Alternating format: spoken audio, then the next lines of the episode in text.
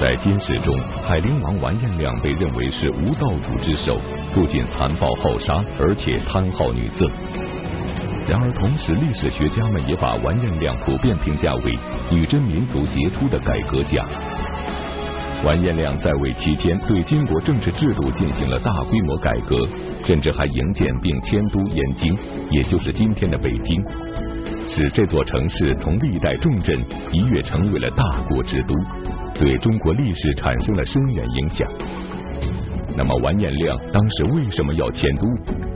在中原众多城市中，他又为什么选中了燕京呢？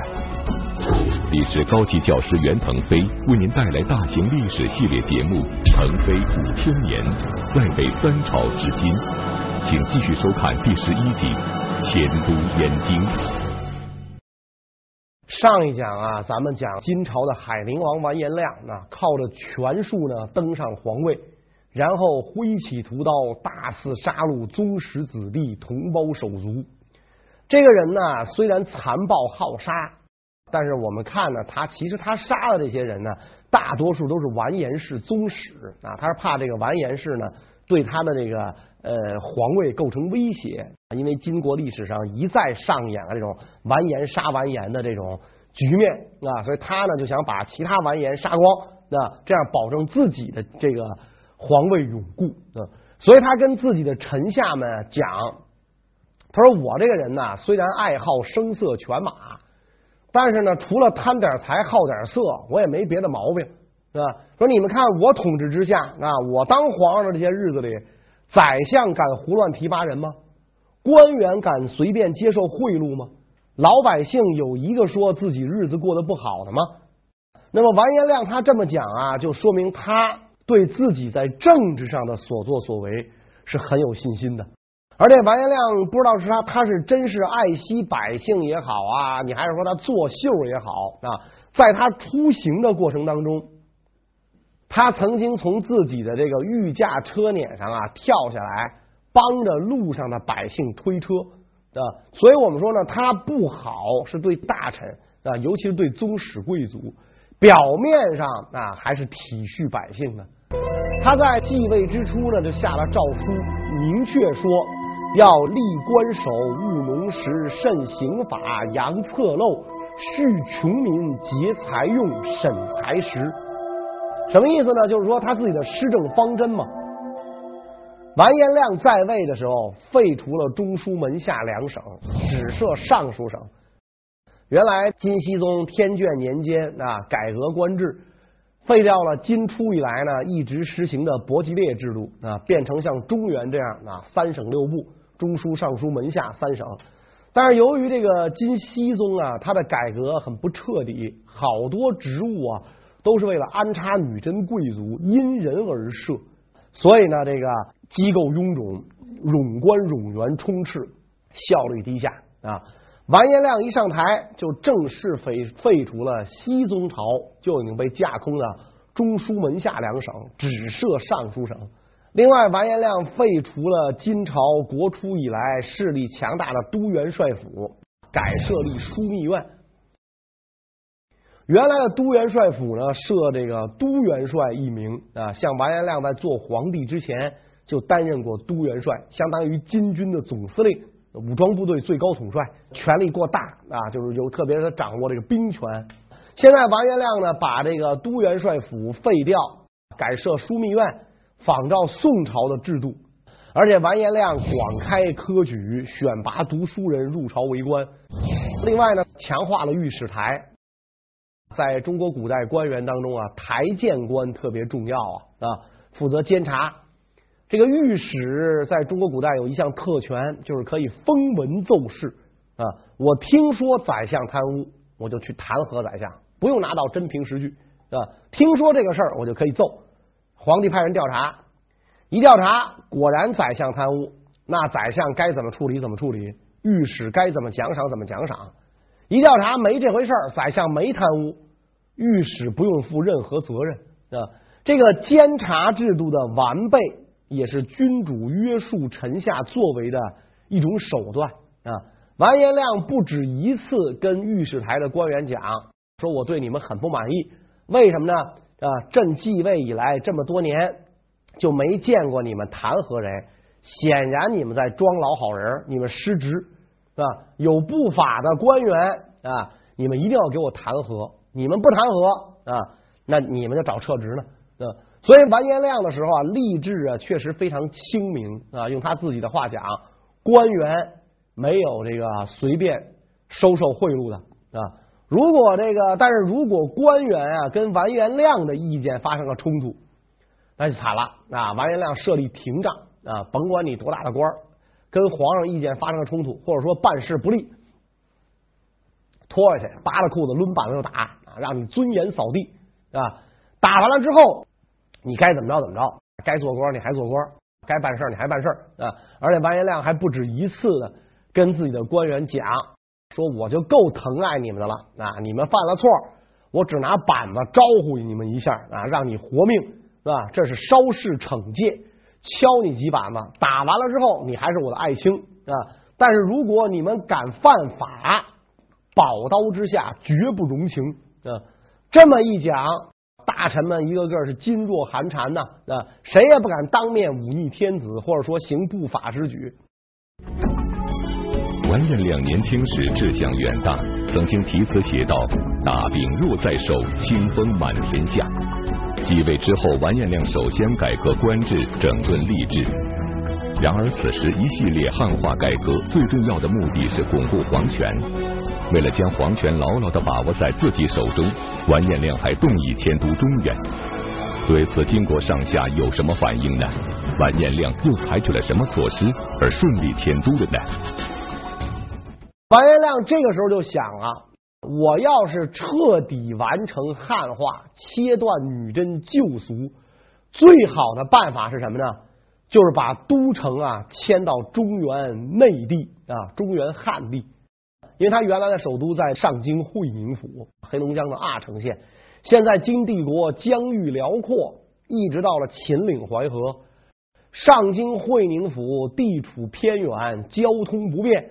啊，特别是经济落后，这个地方实在是没法做这么一个大帝国的首都啊，所以完颜亮呢就动议迁都，就是迁到这个燕京，也就是今天的北京。燕京府原来是辽南京，辽国在这个地方呢有一定的建设啊，但这个规模呢不足以成为一个帝国的正式首都啊。咱们讲过，辽有五个首都啊。但辽的五京啊，严格意义上来讲都不怎么像首都，只不过是一个行政中心而已啊。辽国皇帝是游牧民族天子的那种风格啊，尤其我们看那个，比如末代皇帝天祚帝耶律延禧啊，整天不在屋里待着，到处打猎啊。契丹人讲叫四时奈泊啊，这个春水秋山是吧？所以他这奈泊的地方才是他的真正的政治中心，他走到哪儿哪儿就是首都。皇上是住在帐篷里的啊，这是他的政治中心，辽国的政治中心。所以要金国这个时候如果要迁都到燕京来，那需要大规模的营建。完颜亮呢，动用了八十万民夫、四十万军卒，开始营建燕京城，并且呢，把它改名为中都。迁都之前啊，他先算一卦，卜问吉凶啊。这一卜问吉凶。有大臣就跟完颜亮讲说，燕京这个地方的德运呢，与我们大金不符。你迁过去之后，于国事不利啊。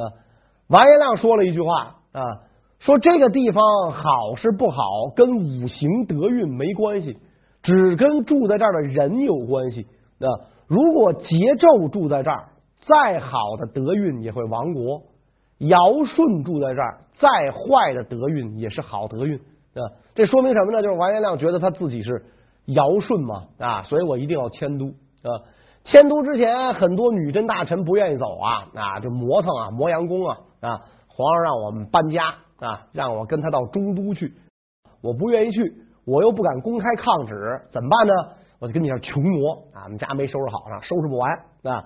完颜亮有招啊，你磨是吧？行，首先。啊，把太祖太宗的陵移到了中都啊，今天北京市的房山区啊，所以这一万六千八百平方公里范围内的大北京有两代帝陵啊，昌平明十三陵，房山这个金朝前七位皇帝的皇陵啊，就都在这儿。祖陵过来了，你要还是完颜氏的子孙，你跟不跟着走吧？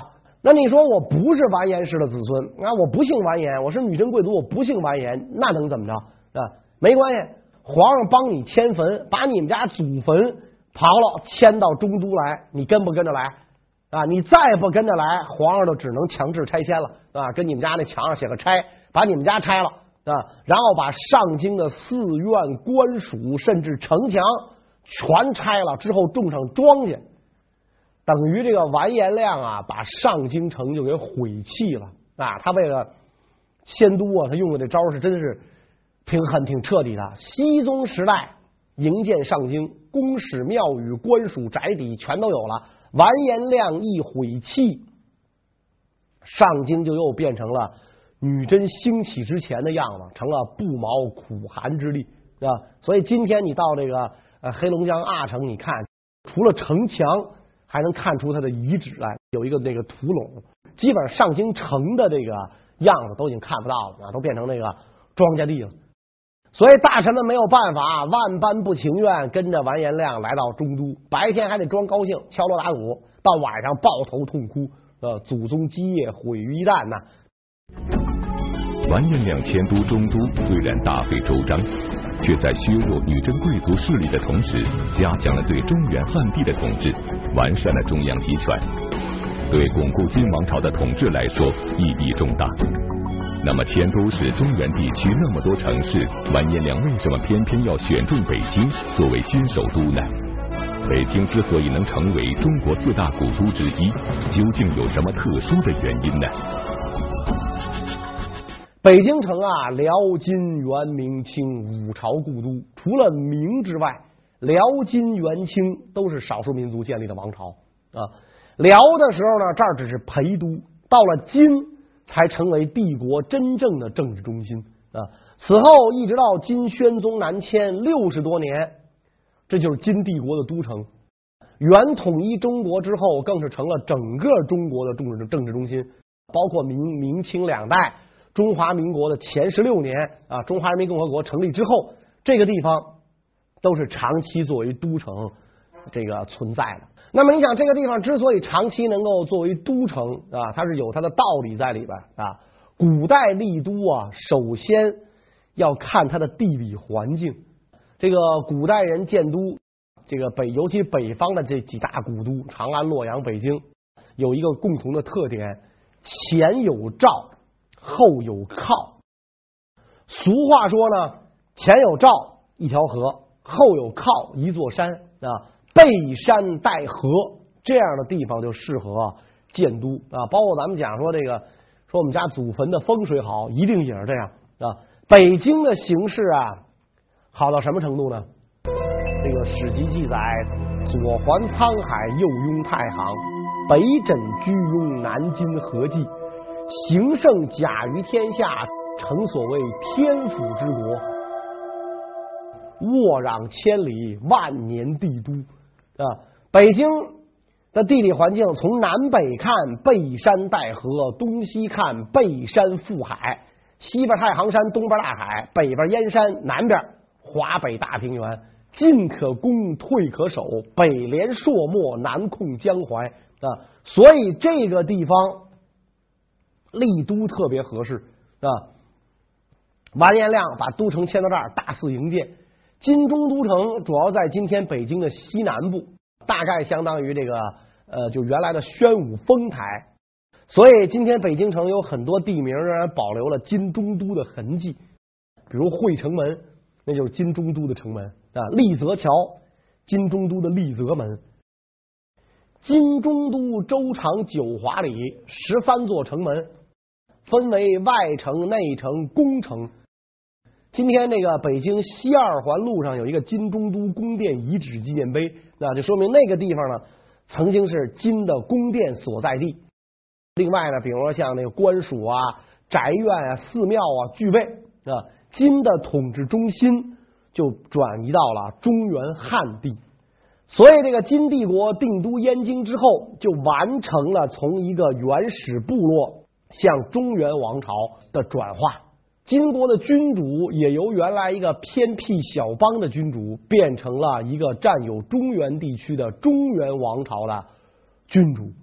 特别是我们看到这个金跟南宋以秦岭淮河为分界线，原来华夏民族的发源地黄河流域，这个时候就完全变成了金统治区。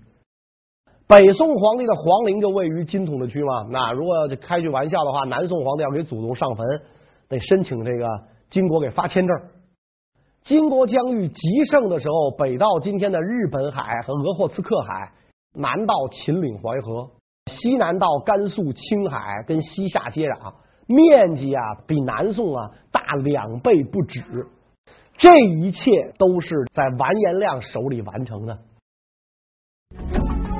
虽然完颜亮通过迁都以及一系列改革，巩固了皇权统治，推进了女真民族的发展。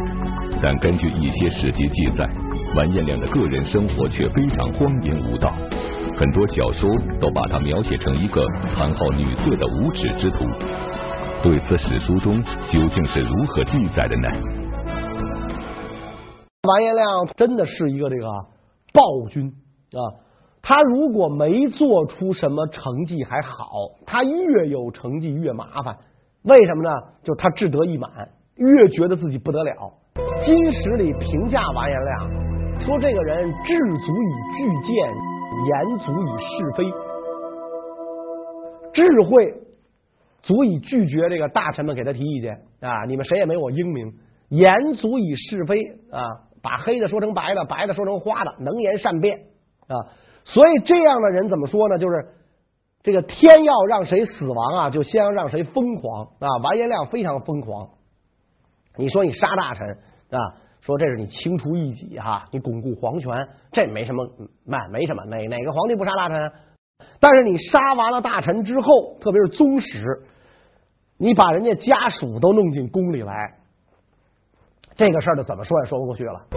这个史籍记载，完颜亮一生有三大志向啊，天下大权都握在我手里，率师伐国，执其军长，问罪于前。得天下绝色而妻之，他三大理想，所以他当了皇帝，功劳这么大啊！我最英明，他就要实现他的三个理想，特别是第三个，啊，得天下绝色而妻之。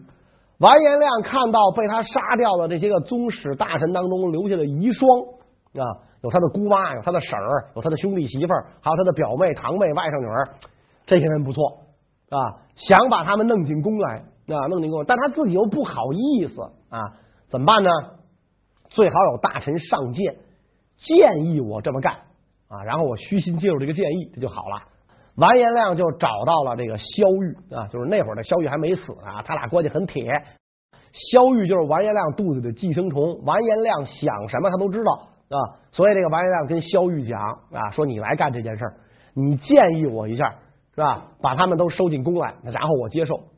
没想到萧玉在这件事上很不配合啊，因为萧玉觉得有愧啊，我给你出了那么多坏主意，太祖太宗的子孙呐都被杀光了，那我将来要遭报应。你是皇上，没人敢把你怎么着，我死了将来就要进奸臣传，所以这个我已经够坏的了，那我帮你出主意杀人就够坏，你还让我给你干这事儿啊？所以萧玉不干，完颜亮特生气啊，说你这人。太不够哥们儿了啊！皇上让你这么做，你能不做吗？啊，明天等你信儿啊！你上朝必须这么说。萧玉万般无奈啊，第二天上朝啊，凄凄哀哀、结结巴巴的跟皇上讲啊，说你看那些大臣呐是有罪啊，被处死了啊，他们自身有罪，罪不及妻奴啊。你看他们家真挺可怜的，孤儿寡妇一门。说微臣知道皇上您特仁慈，说要不您把这些寡妇给养到宫里来。皇上一听，龙颜大悦，爱卿此意甚好。那、啊、你真懂事儿，成就我一代贤君美名啊！所以皇上下旨啊，全给我进宫，呼噜呼噜呼噜啊！这些寡妇全进宫了啊！站在汉民族的立场上看，这简直就没人伦呢啊！呃，但是站在女真族的立场上看呢，女真实行收继婚制啊，娶了寡嫂或者寡母啊，当然亲妈不行啊，娶寡嫂或寡母是。呃，女真人看来呢，没什么不合适。但是你说你连婶子、姑妈、外甥女儿、堂妹、表妹，你全给收继了，这就是在女真人看来也不符合人伦啊！就完颜亮这么做有点太过分了啊！完颜亮把这些寡妇都收进后宫来，他还不满足啊！他有点这个就是失心疯了，那这好色好疯了，就跟自己的皇后讲啊，说你出面邀请大臣的夫人们进宫啊，然后呢，我在帘子后面躲着看，我看中了谁，你出面把他留下来，留在宫中。皇后说：“我哪能干这事儿？这不成了给你拉皮条了吗？是吧？我是国母，母仪天下，我要给臣民就做这表率，给皇上拉皮条，是吧？你干这些坏事儿，我不管你啊！我做皇后已经是失职了，是吧？古代皇后是后宫之长，如果皇帝好色纵欲，这是皇后的失职啊！但是完颜亮多暴啊，是吧？所以这个急急了眼，谁都敢杀，自个儿叔叔砍死好几个了，啊！所以皇后不敢劝谏。”但是皇后说：“我已经失职了，啊，你还让我干这事儿啊？骗人大臣的媳妇进宫，说是我我不干，啊。完颜亮一听你不干是吧？啊，说你的皇后还想不想当了，是吧？你要想当皇后，你就必须给我做帮凶。你要不想当帮凶，走人，皇后不干了，换人。啊，皇后没办法，只好出面按皇上的授意，把朝廷命妇招进宫。完颜亮看中了谁，就把谁留下来，啊。”所以完颜亮，你说你杀害大臣啊，咱们可以讲这是政治斗争、清除异己的手段，但是如此荒淫呐，所以这个在历史上留下的是恶评如潮，成了一个反面的典型啊！不但把被他杀害的宗室大臣的眷属弄进宫啊，然后他看中了这个大臣的夫人也弄进宫，就连身边功臣的夫人都不放过啊！咱们讲他能登上这个皇位啊，合谋弑君，除了他。之外，最高级别的是三个人：宰相谭阔变、完颜秉德、大理寺卿乌代。这仨人让完颜亮能够登上皇位，这仨人功绩很大。这个乌代的夫人呢，生性放浪，原来跟完颜亮就不清不楚的关系啊。所以完颜亮当了皇帝之后，很思念乌代的夫人啊，就跟那乌夫人讲啊，天子可以立两个皇后，如果你把你丈夫勒死。进宫伺候我，我就立你做皇后啊！乌夫人当时就说了：“啊，说咱们过去啊，年轻的时候糊涂不懂事儿，啊，做下的糊涂事儿。现在儿女都长大成人，这事儿我不干了啊！”完亮说：“你要不干，我杀你全家。”乌夫人说：“那没辙了，那说我勒死我丈夫可以啊，问题是我儿子在身边，这不好勒呀，这这怎么勒呀？”完亮说：“没关系啊，我把你儿子调进宫来值班，你赶紧动手，我等信儿。”乌代夫人万般无奈。在自己儿子入宫值班的时候，把丈夫灌醉，亲手把丈夫给勒死了。乌代帮助完颜亮篡夺帝位，因为这个金熙宗暴虐，所以我拥立海陵王啊。海陵王上来之后，自己老婆被弄走了不说，自个儿还做了冤死之鬼啊。这种事儿啊，在完颜亮一朝层出不穷啊。完颜亮为了得到绝色女子，不惜杀害大臣，搞得朝臣是人人自危。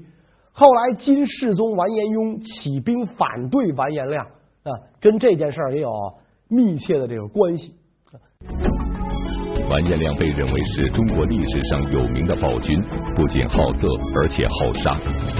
他不但在朝堂之上大肆残害异己，滥杀无辜。而且还在后宫制定了许多极为奇怪的规矩，只要有人违反，马上处死。究竟完颜亮定了哪些规矩？他又为什么要这么做呢？完颜亮一个人在宫里边养了这么多女子，他可能照看不过来啊！他特别害怕这些个女子啊与宫外的男子或者宫中男子有私情，怎么办呢？防范甚严啊！宫里不光有太监，还得有侍卫，有刺客来，你不能指着太监抵抗去啊！所以每一次他跟嫔妃一起宴会的时候，他就往地上扔一件东西啊，随便往一地儿往地上啪扔这么一件东西啊。除了他之外，在场的所有男性眼睛只能盯着地上这件东西啊。这宴会甭管多长时间，你眼睛就得看着这个啊，不能往其他地方看是吧。这宴会要是仨钟头，你就盯着这玩意儿看仨钟头。是吧！我估计等宴会散了之后，这帮人都得对眼了，眼珠都回不去了。眼神一游离啊，那我眼睛累呀，我老看着那玩意儿我累呀，我歇歇眼睛。只要你眼神一一游离，是吧？离开了这个盯盯着这个东西，不是说我想看嫔妃长什么样啊？我就是累了，眼珠动动，好，立斩不赦，说明你偷窥皇娘，不得了，是吧？宫里边的男子，甭管侍卫还是文臣，必须四个人以上才能出门，一个人不行。上厕所都得四个人一块去，四个人在前面走，后面一个人拿着刀跟着监督。如果宫中男女相遇，必须要汇报。哪怕俩人一不留神碰上了，露了一脸，必须去找完颜亮汇报。先汇报的就是三品官，甭管女的还是男的，只要先汇报三品官，是吧？因为嫔妃在那个时候也是有品级嘛。先汇报三品官，后汇报的处死啊。假如说女的先汇报，说我看你男的啊，男的没汇报，那男的处死。俩人要同时汇报，都有封赏。啊，所以啊，这宫里特别逗，一男一女只要一见面，撒腿就跑，往完颜亮那跑，一碰面，坏了啊！俩人跑，看谁跑得快嘛。先汇报的三品官，后汇报的处死了，只能撒腿跑，比速度啊，比速度，百米冲刺的速度啊。所以完颜亮不但对大臣这个管理是靠这个杀戮，对后宫的管理啊，也都充满了血腥味儿啊。有一次，这个王延亮觉得北国地方女子不够瞧啊，太少了啊，能不能在中原找点美女啊？就让这个南京留守啊，是个契丹人啊，给我找一个美女。这个契丹人姓萧啊，留守呢，果然找了一个同族的这个美女，这个准备给王延亮这个送去啊。结果这个在运送过程当中，行至燕京啊，当时都城还在上京嘛啊，这个。契丹族的大臣啊，就这个南京留守的父亲，在燕京做留守，看到他送来的这个女子啊，他父亲说坏了，看这个女子形状啊，不像处子之身啊，也不知道他爹怎么能看出来啊？说一一一看那样，他不像处女是吧？你要把他送给皇上，皇上肯定认为你从中作梗，我儿性命不保啊！当然又不能不送去，不送去更麻烦，怎么办呢？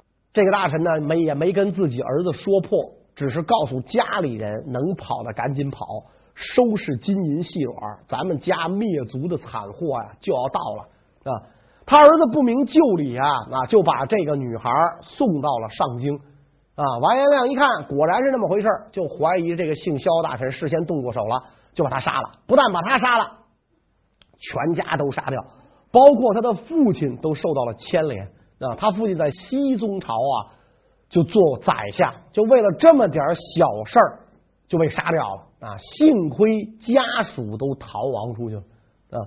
所以咱们讲啊完颜亮这个人残暴好杀好色啊，但是他不是一点这个有意义的事儿没干啊，在他手里，女真人完成了汉化，都城向中原汉地转移。但是呢，完颜亮最后也被人弑杀掉啊！而且死了之后连个庙号都没有啊！为什么他最后啊这个下场这么惨？关于这个问题呢，我们下一讲再讲。谢谢大家。